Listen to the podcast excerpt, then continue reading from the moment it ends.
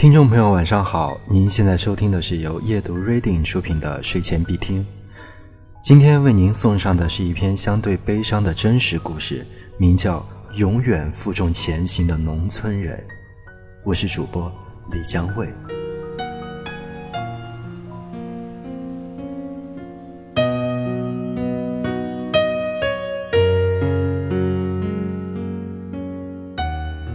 凌晨五点。我就醒了。最先醒的是我身体里那根骨头。那次捡煤时，山体塌方，我完全没有注意到，直接被埋在了土里。我才发现自己已经不能动弹了。我在医院躺了半年，在老伴儿的悉心照料下，我终于可以下床了。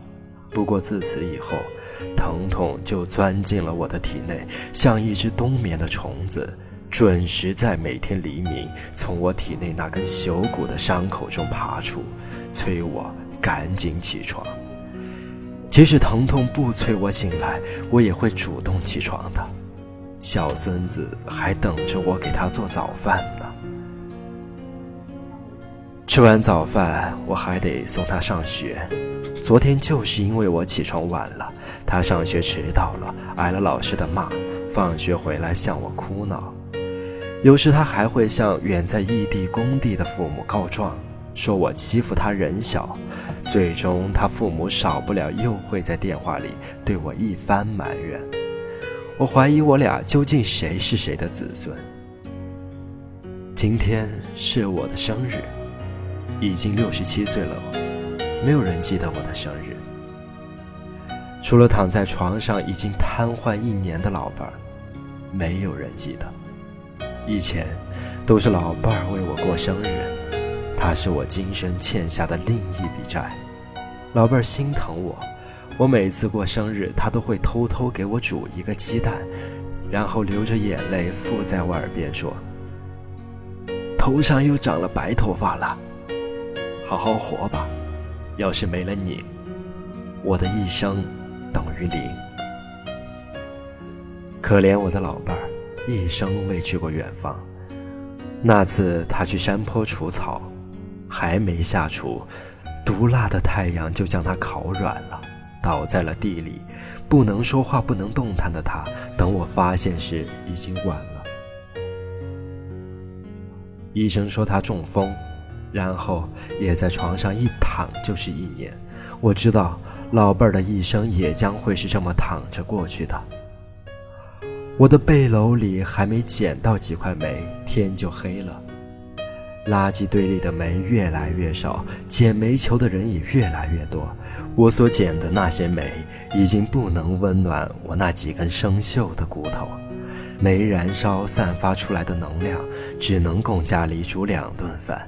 替老伴儿烘干尿湿裤子，偶尔有所结余，我会拿到镇上去卖，为孙子换回几个零花钱。突然有一天，孙子在夜半说胡话，不停地喊着“妈妈，妈妈”。孙子的额头很烫，我急坏了。孙子也不容易，从三岁起就跟着我，四年里总共见过父母两次。我颤抖的手从抽屉里抓出一团皱巴巴的纸，像抓住一根救命稻草似的。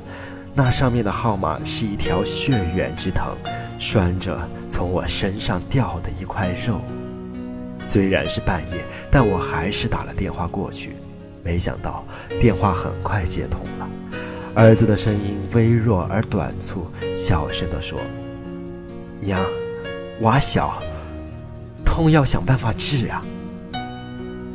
我当即扛着孙子，踩着夜路，连摔带爬的来到了乡卫生所。当我到达时，黎明正从我的喘气中醒来。医生揉着惺忪的眼，检查了孙子一番后，淡淡的对我说：“如果再晚一步，情况会更糟。”一个星期后，孙子的病好不容易痊愈了。我的心中的病却潮水般的膨胀。为了给孙子治病，家里养牲口的圈里少了一头猪和一只羊，而这是家里唯一值钱的东西了。除此之外，仅剩一个饥饿的粮仓。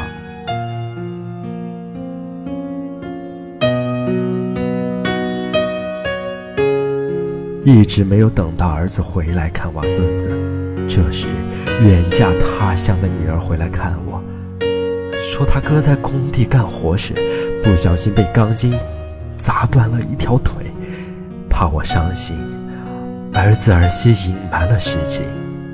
儿子出事后，包工头怕承担责任，跑了。我听到这些，除了伤心，唯一能做的就是去村头的庙里烧柱香，祈求我流浪在外的儿女不再流浪。孙子又开始在夜里叫爸爸妈妈，这次他没有生病，他的叫喊是一只幼鸟在呼唤父母归巢。老伴儿似乎也知道了儿子出事的消息，凹陷的眼眶装满了浑浊的液体。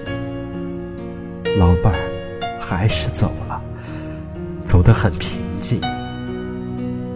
他的痛苦终于得到了解脱。他从倒下那天起就已经死过一回，只因舍不得我，他才重新活了过来，分担着我的痛苦。儿子拖着残腿匆忙赶回来时，老伴儿早已入土为安。儿子趴在新堆起的土坟上嚎叫，他第一次发现躺倒的父亲也是一道梁。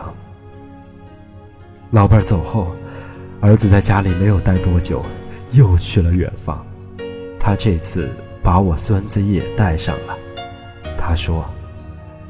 乡村到城市的路很长很长，需要一辈人又一辈人不断的走，才可能望见城市的曙光。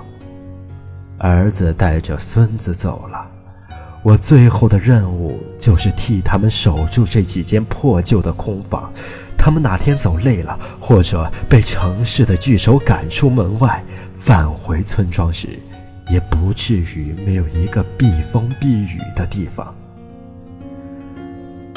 只要有瓦片的地方，就有根在；有根在，就可以播撒种子、种谷子、种高粱，然后就能重建家园，孕育生命的胚芽，等待收获的喜悦。